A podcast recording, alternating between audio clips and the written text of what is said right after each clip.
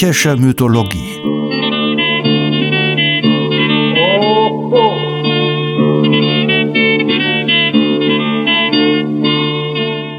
Helgas nützlicher Podcast.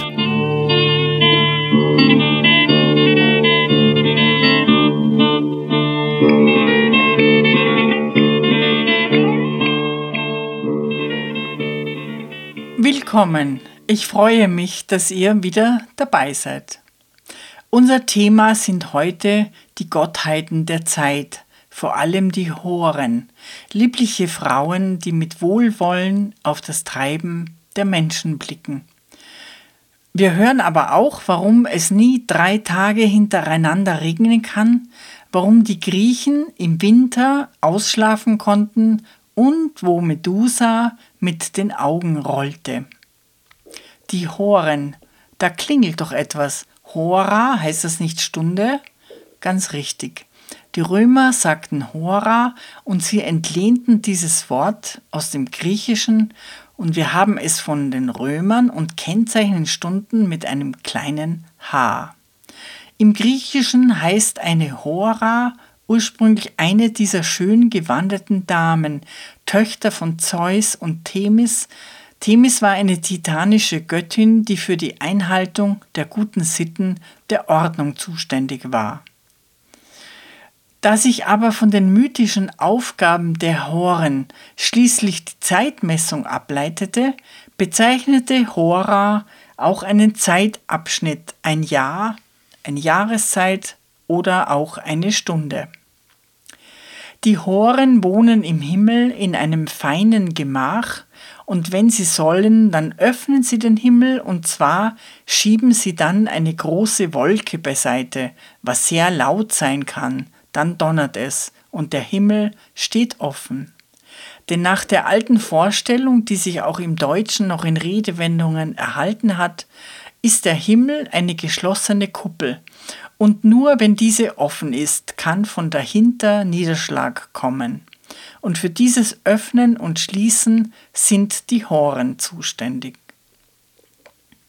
Sie sind die Göttinnen der Himmelsfeuchte, Sie baden in einem duftenden Brunnen und von hinter dem Himmel bringen sie nicht nur die Niederschläge hervor, sondern auch die Blüten für den Frühling, das üppige Grün für den Sommer und die Früchte im Herbst, denn sie haben einen wunderbaren himmlischen Garten, in dem alles in Hülle und Fülle gedeiht. Sie haben herrliche Kleider, die frisch wie Tau sind, sie sind schön und sie sind immer tanzend abgebildet. Es können zwei, drei oder mehrere sein. Sie halten einander an den Händen und sind immer in Bewegung, denn sie verkörpern den Gang der Zeit und die beständige Wiederkehr. Die Horen wurden besonders auf dem Land verehrt, denn der Schrecken wäre nicht auszudenken, käme einmal nach dem Winter kein Frühling oder die Samen würden nicht reifen. Mit der Zeit wurde aus der unbestimmten Zahl der Horen, die ihre Aufgaben gemeinsam erledigten, meist eine Drei. Je nachdem, welche Facette der Ordnung bei den Horen betont wurde, sind sie eher Naturgöttinnen und hießen dann Auxo, das Wachstum, Talo, der Überfluss, und Carpo die Ernte. Bei Hesiod liegt der Schwerpunkt auf der ethischen Seite. Er nennt als Namen der Horen Eunomia, gutes Gesetz, Dike, das Recht und Irene, der Frieden. Die Horen sind auf jeden Fall jedermann wohlgesonnen und es ist nicht bekannt, dass sie in irgendwelche Konfrontationen gerieten. Als es üblich wurde, von vier Jahreszeiten zu sprechen, ordnete man diesen vier Horen zu. Nun war jede für eine bestimmte Jahreszeit zuständig, was dann vor allem in der römischen Zeit oft und oft abgebildet wurde. Die Hore des Winters mit feuchtem Haarkranz und Regenschleier, die Hore des Frühlings mit Blumenkleidern und Schwalben, die Sommerhore schmückt ein durchsichtiges Gewand und eine zierliche Sichel, während die Hore des Herbstes mit Olivenkranz, Weinreben und Laub dargestellt ist. Nonnos dichtet in seinem spätantiken Epos über die Horen des unsteten Jahres Töchter, des windschnellen Vaters, die Horen gingen zum Haus des Helios. Und eine von ihnen hielt bedeckt ihr schneeiges Antlitz, entsendend den zarten schwarzwolkigen Strahlenglanz. An ihre kalten Füße hat sie Sandalen aus Hagel gebunden, ihre Locken auf dem nassen Haupte zusammengefasst und über ihrem Angesicht einen regenbringenden Schleier geheftet. Die zweite atmete den Hauch von Schwalbenwinden, die den Menschen Freude bereiten, und auf ihrem westwindliebenden Haupt hatte sie ihr Frühlingshaar mit einem Band aus Tau bekränzt. Wie eine Blume lachte sie, schüttelte aus ihrem Kleid den Duft der Rose, die sich gerade öffnet, wenn der Tag noch einen langen Schatten wirft. Die dritte war die Hore der Ernte. Eine schwer von Körnern sich beugende Ähre hielt sie in der rechten, und links eine Sichel, scharf an der Schneide, zum Mähen bereit. Und am Leib war das Mädchen eng umhüllt mit hellen Kleidern. Wenn sie sich drehte im Tanz, schien durch das feine Gewand das schöne Geheimnis der Schenkel den jungen Spross eines Olivenbaums um ihre kahle Schläfe gebunden hatte, die vierte, der triefte von Wassern, und nur spärliches Haar hatte sie auf ihrem Haupt und eine ganz runzlige Gestalt, weil sie der Herbst war. Und mit ihren Blättern wirbelnden Winden abscherte das Laubhaar der Bäume denn noch nicht walten in goldenen Spiralen und geringelt an den Spitzen Weintrauben herab auf den Hals des Mädchens, und noch nicht hatte sie sich berauscht an der Kälte, die den ungemischten Wein so liebt.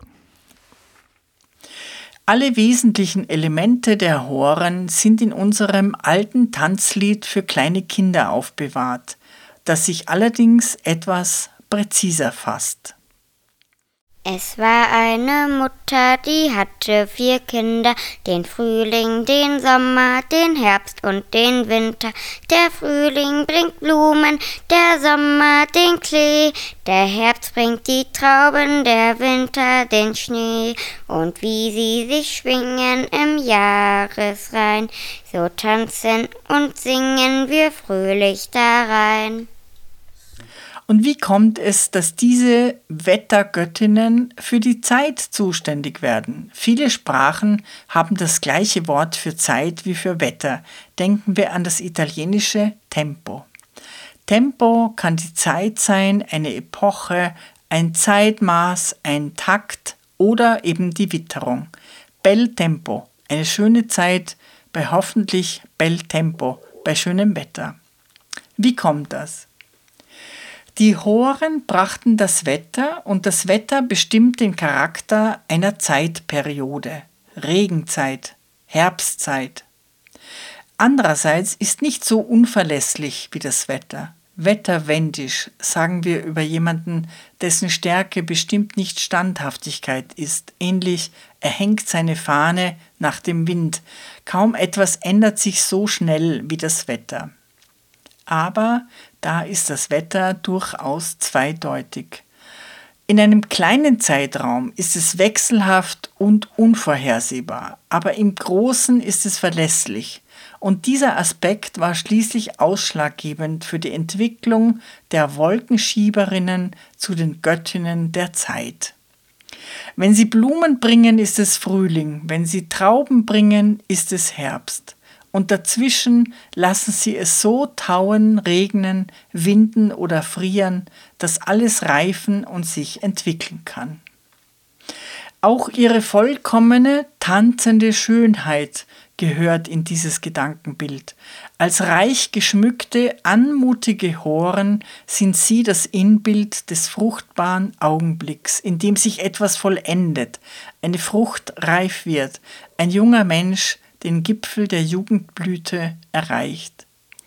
Und so wurden sie zu den Taktgeberinnen des menschlichen Lebens. Wie war das denn nun aber überhaupt mit der Zeit im alten Griechenland? Woher wusste man denn, wie spät es war? Es tickte ja keine Uhr und es schlug keine Glocke. Fangen wir mit dem Tag an. Ob es Tag oder Nacht ist, bedarf keiner Klärung. Allerdings haben wir auch heute noch eine Doppeldeutigkeit, die in diesem alten Kinderwitz zum Ausdruck kommt. Warum kann es nicht drei Tage hintereinander regnen? Weil immer auch eine Nacht dazwischen ist. Tag ist also doppeldeutig. Man kann darunter das Gegenteil von Nacht verstehen oder einen Kalendertag von 24 Stunden. Das ist im Deutschen doppeldeutig und so war es auch in der Antike. Der helle Tag dauert von Sonnenaufgang bis Sonnenuntergang. Aber wann fängt der Kalendertag an? Die Germanen rechneten übrigens nicht in Kalendertagen, sondern sozusagen Kalendernächten. Vermutlich, weil der Mond in den kalendarischen Berechnungen so eine wichtige Rolle spielte. Das ist erhalten in der Bezeichnung Fortnight im Englischen für einen Zeitraum von zwei Wochen. Wir rechnen von Mitternacht bis Mitternacht. Der Tag beginnt nachts mit der ersten Stunde. Wir teilen die Nacht also in zwei Hälften. Das ist nicht selbstverständlich und es wurde historisch tatsächlich auch anders gehandhabt. Die Juden oder die Germanen rechneten von Sonnenuntergang bis Sonnenuntergang. Das sehen wir noch an den Weihnachtstagen. Mit Heiligabend beginnt die Festzeit, der Abend des 24. Dezember gehört schon zu den Festtagen, aber der 24. Untertag ist noch profan und die Geschäfte sind offen. Erst wenn die Dunkelheit sich senkt, beginnt Weihnachten. Ein germanisches Erbe. Die Ägypter sahen das wie wir. Für sie war die Mitternacht der Beginn des Kalendertages. Die Babylonier hingegen rechneten wieder von Sonnenaufgang bis Sonnenaufgang. Und Homer, der Dichter, zählt poetisch nach Morgenröten. Aber wie teilt man nun den Tag ein? Zunächst mit Tageszeiten. Hahnenschrei, Morgendämmerung. Der höchste Sonnenstand war auch klar, dementsprechend vor Mittag und Nachmittag und dann wieder der Sonnenuntergang mit der Abenddämmerung.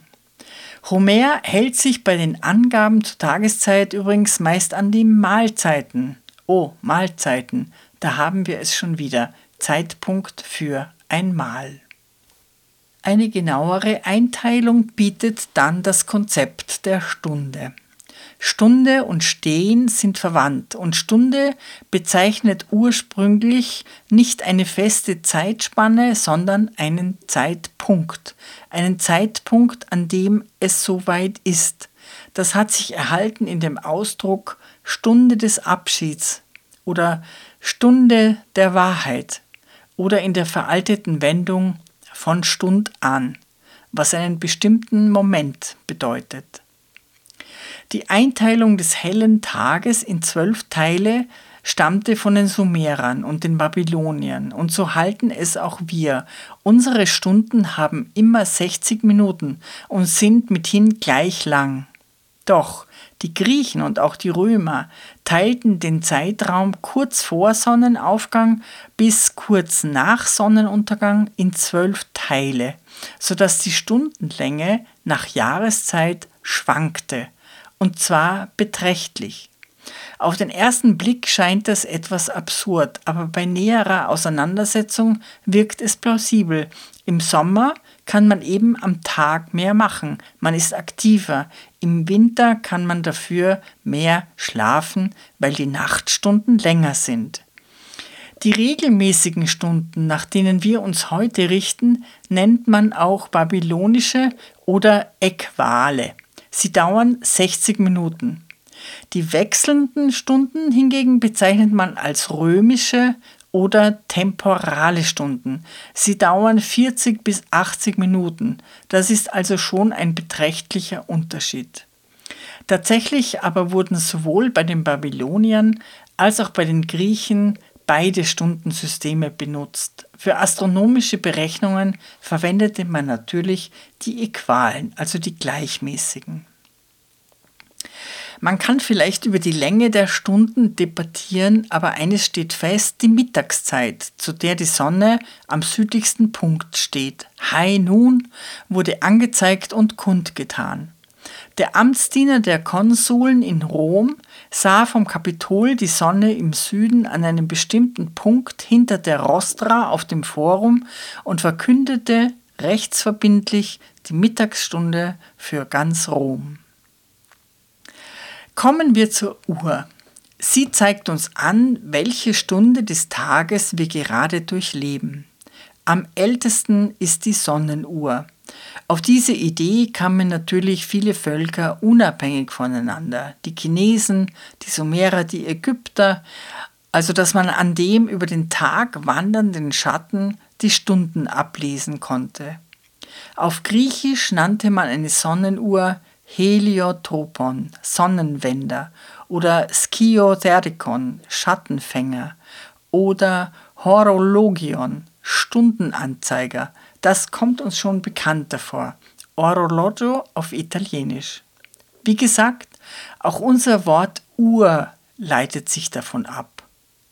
Die etwas eigenartige Frage, wie viel Uhr ist es, ist also durchaus logisch, wenn man bedenkt, dass Uhr und Stunde eigentlich dasselbe bedeuten. Sonnenuhren konnte man ganz verschieden konstruieren. Die Ägypter benutzten zum Beispiel den Schatten eines Obelisken, was man dann in Europa mit geraubten Obelisken nachmachte. Man konnte sehr einfache Sonnenuhren bauen, die nur die Mittagszeit anzeigten, oder sehr, sehr komplizierte. Die konnten dann temporale und zugleich die äqualen Stunden anzeigen, die Jahreszeiten, das Sonnenjahr, ja ganze Kalender. Aber was bedeutete das für den Alltag? Öffentliche Sonnenuhren gab es in der spätklassischen Zeit bald in jeder Stadt. Und wir haben ein interessantes Zeugnis von Aristoteles, der auf das Jahr 411 vor Christus bezogen schreibt, ein Ratsherr müsse eine Drachme Strafe zahlen, wenn er nicht zur bestimmten Stunde in seinem Amtssitz war. Also muss die Zeitbestimmung da schon durchaus gebräuchlich gewesen sein. Im dritten Jahrhundert vor Christus setzte sich das uhrengeregelte Leben auch in Rom durch, nicht zur Freude aller. Man beklagte die Hektik und den Termindruck, der durch die exakte Stundenzählung entstand. An der Stabianer Therme in Pompeji können wir noch sehen, wie die Badezeiten nach Stunden geregelt waren. Es gab aber auch festgelegte Zeiten, zum Beispiel für Wasserentnahmen an Brunnen, um Wasser zu sparen. Die Uhr der Landbevölkerung, wenn es denn nötig war, das war man selbst seit Alters und noch weit in die Spätantike. Der Körper im Schatten wächst und schrumpft mit dem Sonnenstand. Und das wurde für Übereinkünfte, zum Beispiel Arbeits- und Essenszeiten, genutzt. Zur Übersicht wurden sogenannte Schattentafeln aufgestellt. Die enthielten Tabellen, denn die Schattenlänge wechselt ja mit der Jahreszeit. Eine spätantike Schrift zitiert die Anleitung, die auf so einer Tafel stand. Stelle dich gerade auf einen flachen Platz. Miss die volle Länge von deinem Schatten auf dem Boden mit deinen Füßen, indem du Fuß vor Fuß setzt. Vergleiche für den betreffenden Monat die Anzahl von deinen Füßen mit deinem Ergebnis. Und du wirst die Stunde finden. Für ein sardisches Landgut ist ein spätantikes Lehrbuch über Ackerbau erhalten, in dem genau angegeben wurde, welche Fußlänge Schatten in welchem Monat wie viel Uhr bedeutet. Zum Beispiel im Jänner 9 Fuß Schatten ist 12 Uhr. Marco Polo berichtet auch aus Indien, dass die Leute die Tageszeit bestimmten, indem sie ihre Füße verwendeten. Sonnenuhren blieben durchaus bedeutend und bis ins 20. Jahrhundert hinein benutzte man sie zumindest zur Justierung. Sonnenuhren als Mittagsweiser dienten dazu, um mechanische Uhren wieder genau einzustellen, zum Beispiel Bahnhofsuhren, die damals noch nicht so exakt gingen. Auf die Sonne war und ist Verlass. Überlebt hat die Sonnenuhr als sinnreiche Dekoration, zum Beispiel an Außenfassaden von Schlössern oder Kirchen, oft verbunden mit moralischen Aufforderungen, die Zeit sinnvoll zu nutzen, an die Endlichkeit der Zeit zu denken, an die Endgültigkeit des Todes. Sinnsprüche verdeutlichen dies, zum Beispiel dieser nicht gerade lebensfrohe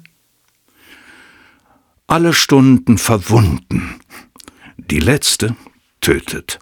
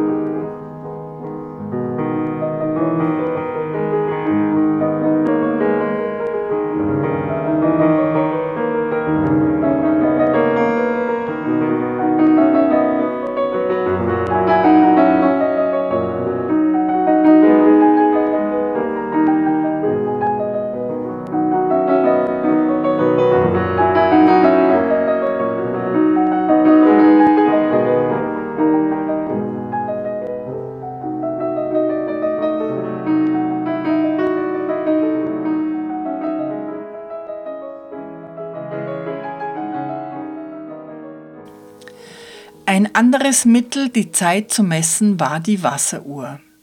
Die älteste datiert um die Mitte des zweiten Jahrtausends vor Christus und wurde in einem ägyptischen Grab gefunden. Auch der Gebrauch von Wasseruhren ist unabhängig voneinander in verschiedenen Kulturen nachgewiesen. Die Wasseruhr beruht auf einem einfachen Prinzip. Zwei Wassergefäße stehen so übereinander, dass von dem oberen das Wasser gleichmäßig in das untere fließt. Gemessen wird nun entweder, wie viel Wasser von dem oberen entwichen ist oder umgekehrt, wie viel Hohlraum das Wasser in dem unteren schon eingenommen hat, seit man die Wasseruhr in Gang gesetzt hat. Die Wasseruhr zeigt also nicht die Zeit an, sondern ähnlich wie ein Eierwecker misst sie einen Zeitraum, besonders bei Gerichtsreden, wurde die Zeit nach Wasseruhren zugebilligt. Die Redewendung von der Fülle der Zeit oder einer erfüllten Zeit leitet sich von der Wasseruhr ab. War das Gefäß vollgelaufen, dann war die Zeit erfüllt. Es gab in Griechenland große öffentliche Wasseruhren, oft mit einer Sonnenuhr kombiniert, die von einem Wasserwärter betreut wurde. Um die Ablesung zu erleichtern, konstruierte man einen Schwimmer, der wiederum mit einem Zeiger verbunden war, der wiederum auf eine Skala zeigte. Die Skala wechselte man monatsweise, da sich ja die Stundenlänge, wie wir gehört haben, mit den Jahreszeiten änderte. Die Griechen nannten die Wasseruhr Klepshydra, Wasserdiebin. Caesar nahm offensichtlich eine Wasseruhr mit nach Britannien. Er hatte einerseits von der Polarnacht gehört und sah andererseits, dass im Sommer die Nächte kürzer waren als in Rom. Er schreibt im Bellum Gallicum es soll noch mehrere kleinere vorgelagerte Inseln geben. Einige Autoren berichten, um die Wintersonnenwende sei es dort 30 Tage lang ununterbrochen Nacht. Obwohl wir Erkundigungen einzogen, konnten wir nichts darüber erfahren, außer dass wir sahen, dass nach genauen Messungen mit der Wasseruhr die Nächte kürzer sind als auf dem Festland. Mit der Zeit wurde die Konstruktion der Wasseruhr raffinierter, genauer und spielerischer. Als Wecker konnte man eine Wasseruhr verwenden, indem man Vorrichtungen einbaute, die Kugeln auf eine Unterlage klappern ließen, oder ein Sklave stieß in die Trompete, oder man konnte den Wasserstand mit Zahnrädern verbinden und diese mit Schlagwerken oder Flöten, die in bestimmten Abständen ertönten. Aus diesem Einfall resultierte dann die bis in die späte Antike sehr beliebte Wasserorgel mit Pfeifen verschiedener Länge. Indem man den Wasserdruck ab dem zweiten Jahrhundert durch Blasebälge ersetzte, hatte man dann schon im Prinzip unsere heute noch gebräuchliche Orgel, die ab dem 8. Jahrhundert in der christlichen Messe eingesetzt wurde. Die berühmteste Uhr des Altertums war die Herakles-Uhr in Gaza, für die wir eine ausführliche Beschreibung aus der Zeit um 500 nach Christus haben. Die Uhr arbeitete rein mechanisch durch Wasserdruck und Zahnräder und war ein Haus mit mehreren Etagen.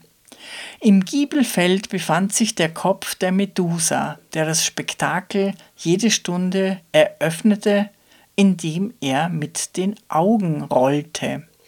Darunter befanden sich zwölf Fenster, in denen sich ein Licht bewegte, um die Nachtstunden anzuzeigen. Wieder darunter befanden sich zwölf Türen, deren eine sich jede volle Tagesstunde öffnete und eine Heldentat des Herakles freigab. Praktischerweise waren das ja zwölf an der Zahl. Das darf man sich ungefähr wie bei einer Kuckucksuhr vorstellen, allerdings wesentlich großartiger. Auf dem Sims zog Gott Helios seine Bahn, und wenn er bei einer Tür angekommen war, neigte sich der jeweils über der Tür sitzende Adler nach vorne, öffnete seine Schwingen, und Herakles konnte aus der Tür hervortreten und die Insignien einer seiner großen Taten zeigen also etwa das Löwenfell, den geschulterten toten Eber oder die goldenen Äpfel der Hesperiden.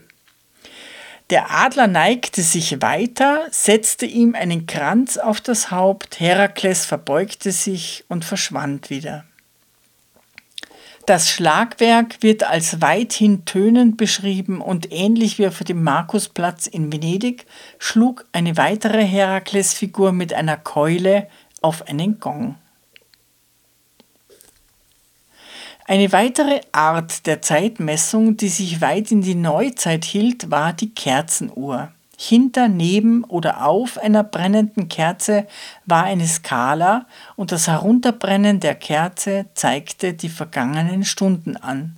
Das funktionierte natürlich auch mit Öl oder Tran und war in Klöstern sehr gebräuchlich, wo das Leben ja streng nach Gebetszeiten geregelt war. Der sogenannte Significator Horarum war der geistliche Bruder, der für die exakte Zeitkundgabe verantwortlich war.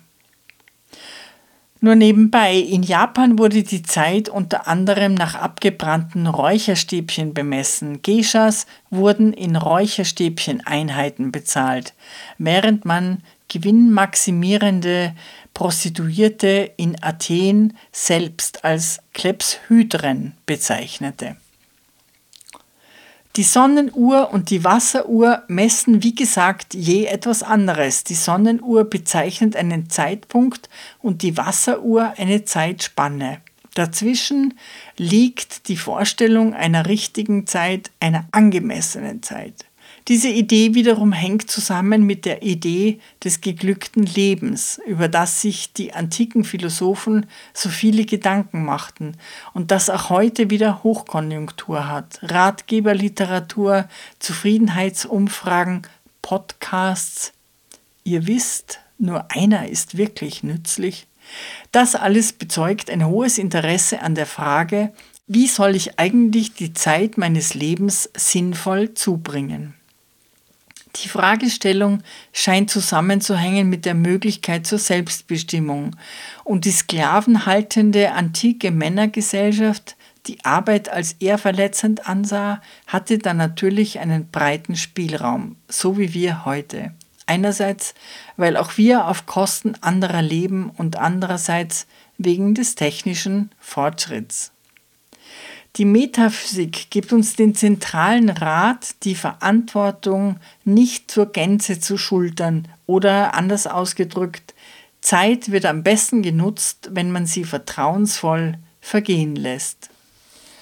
Im Buch Kohelet, auch genannt Prediger Salomos, entstanden im dritten Jahrhundert vor Christus, heißt es, ein jegliches hat seine Zeit und alles Vorhaben unter dem Himmel hat seine Stunde. Geboren werden hat seine Zeit, Sterben hat seine Zeit, Pflanzen hat seine Zeit, Ausreißen, was gepflanzt ist, hat seine Zeit, Klagen hat seine Zeit, Tanzen hat seine Zeit, Herzen hat seine Zeit, Aufhören zu Herzen hat seine Zeit. Schweigen hat seine Zeit, Reden hat seine Zeit, Zerreißen hat seine Zeit, Zunähen hat seine Zeit. Andererseits gibt es auch die Idee, dass man sein ganzes Leben verpasst, wenn man den entscheidenden Augenblick nicht erkennt. Der entscheidende Augenblick war bei den Griechen eine eigene Gottheit, Kairos. Während Chronos, der Gott der Zeit, die Vergangenheit und die Zukunft repräsentiert, die man nicht ändern kann, sehen wir in Kairos die Gegenwart, die wir gestalten können. Wir müssen die Gelegenheit am Schopf packen. Diese Redewendung, wir ahnen es schon, leitet sich von der bildlichen Darstellung des Kairos ab.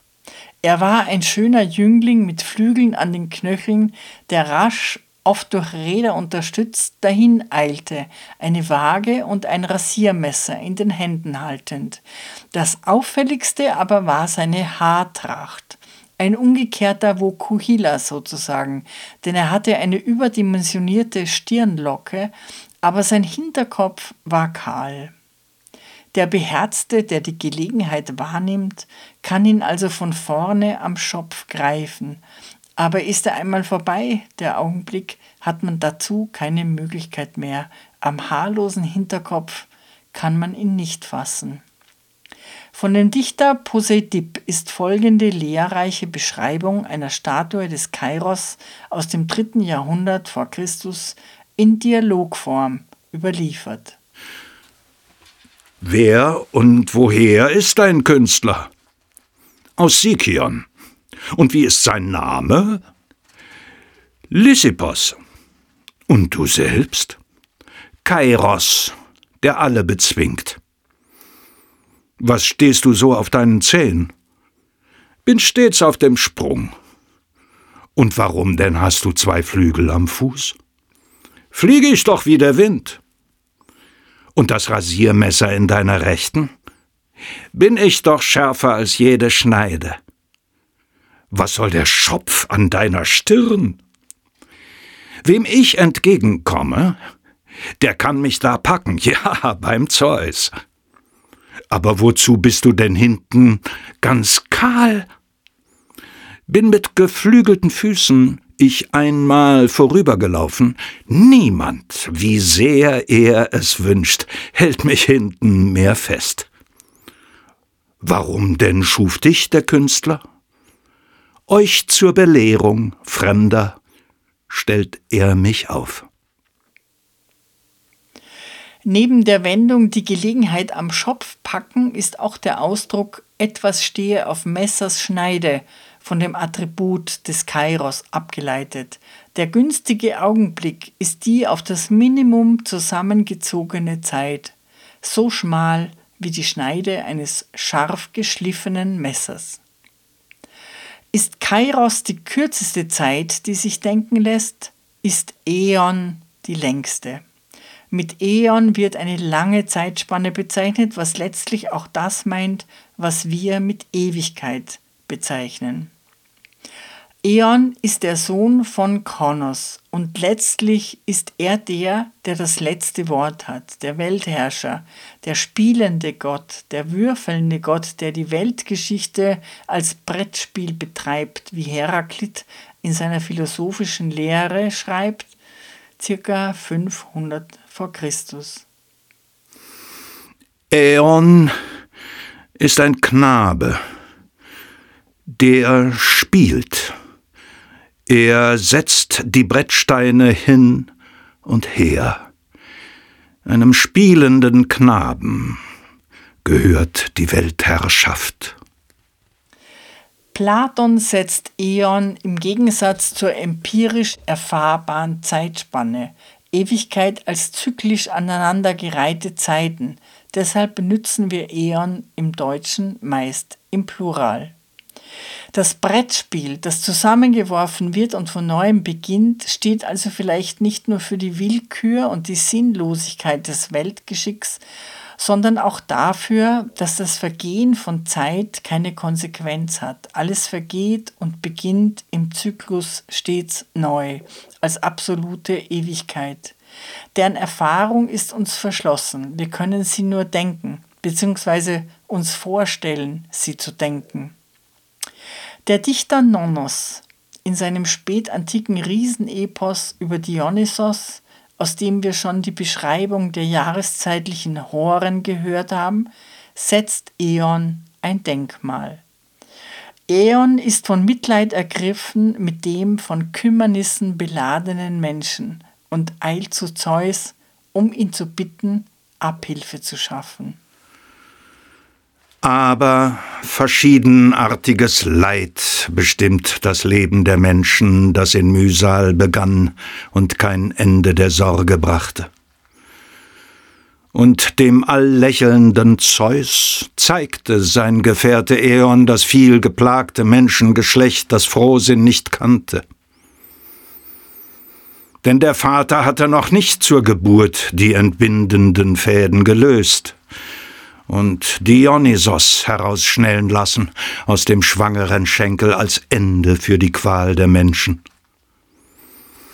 Und noch nicht berauschte als Spende die luftigen Bahnen mit wohlriechendem Rauch der Weintrunk. Und Kränze nicht aus Reben, aus Wiesenkräutern flochten, freudlos die Horen. Unvollendet und ohne Zauber war der Tanz denn nur wenn ein Tänzer mit vielem kreisenden Schwingen rotiert im Wirbel der Füße und aus Kopfnicken, Erzählung aus Hand, Mund und aus Finger Stimme macht, erglänzen die Augen des Landvolks. Denn es fehlte der Wein. Noch war Zeus schwanger mit Dionysos in seinem Schenkel. Aber Eon und Zeus fassen folgenden Plan. Sie wollen das Los der Menschen erleichtern. Der Neugeborene sollte von den Horen gepflegt und aufgezogen werden und einst den Menschen den erfreulichen Wein bringen.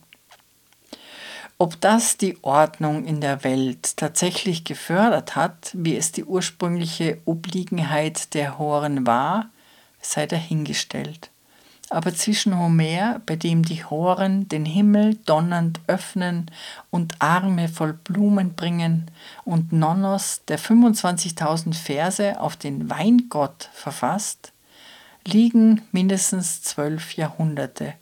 Und da kann sich das Aufgabengebiet schon einmal ein wenig verschieben.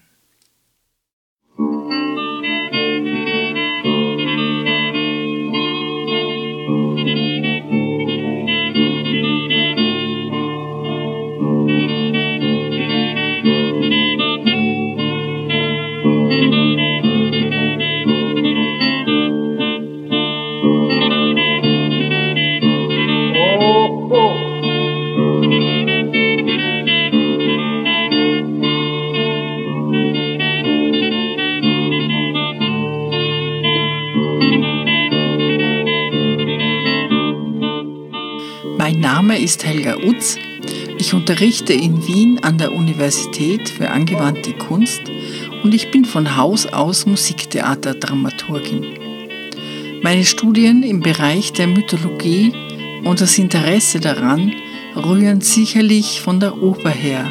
Jedes Mal, wenn man über einen Stoff oder eine Konstellation am Theater erforscht, stößt man auf die Antike. Deshalb möchte ich auch die griechische Mythologie nicht unbedingt isoliert betrachten, sondern immer wieder Beispiele bringen, die Gedanken oder Formen fortführen und mein Wunsch ist dazu beizutragen, dass man reicher wird, indem man lernt, Verbindungen herzustellen. Die Musik stammt von Kostas Bezos, geboren 1905 in einem kleinen Dorf in der Nähe von Korinth, einem politischen Journalisten, Cartoonisten und begnadeten Musiker. Bezos starb 1943 unter der deutschen Besatzung an Tuberkulose. Die Aufnahme von Kostas Bezos und seiner Gruppe entstand 1930 für Schellack in Athen. Ich bedanke mich bei Art Feder in Darmstadt, der die Texte so schön einspricht, und bei Patrick Bischei und Michael Erhardt, die ihn aufnehmen, sowie bei Jörg Behrens in Hamburg, der unseren Podcast daraus herstellt. Ich freue mich, wenn ihr unseren Podcast abonniert und weiterempfehlt und wir uns bald wieder hören. Eure Helga Utz. Ένα από πήρε από πίσω τη στρατόνα Βαρέσαν μα βαρέσαν μάγκα στην υπόγα Ρε να πω πήρε να πω πίσω στη στρατόνα Βαρέσαν μα βαρέσαν μάγκα στην υπόγα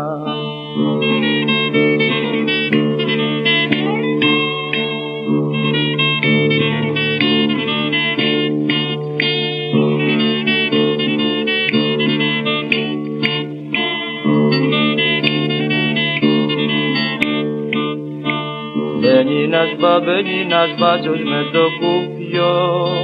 Και ρίχνει μου και ρίχνει μου σμούλα στο ρούχο. Μπαίνει ένας μπαμπένι, ένας μπάτσος με το κουπιό. Και ρίχνει μου και ρίχνει μου σμούλα στο ρούχο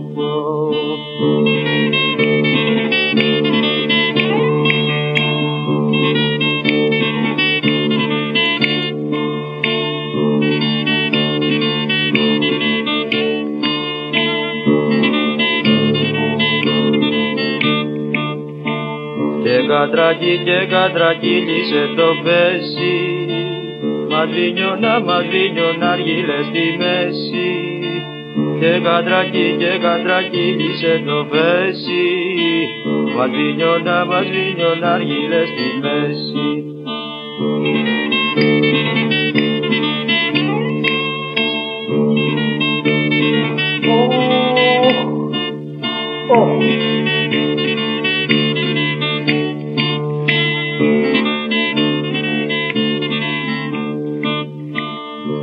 νανά και τον ανάβει Κυριακούλα. Ρε που γητά γυρά και τσιγάρια στη ζούλα. Και τον ανά και τον ανάβει Κυριακούλα. Ρε που γητά γυρά και τσιγάρια στη ζούλα.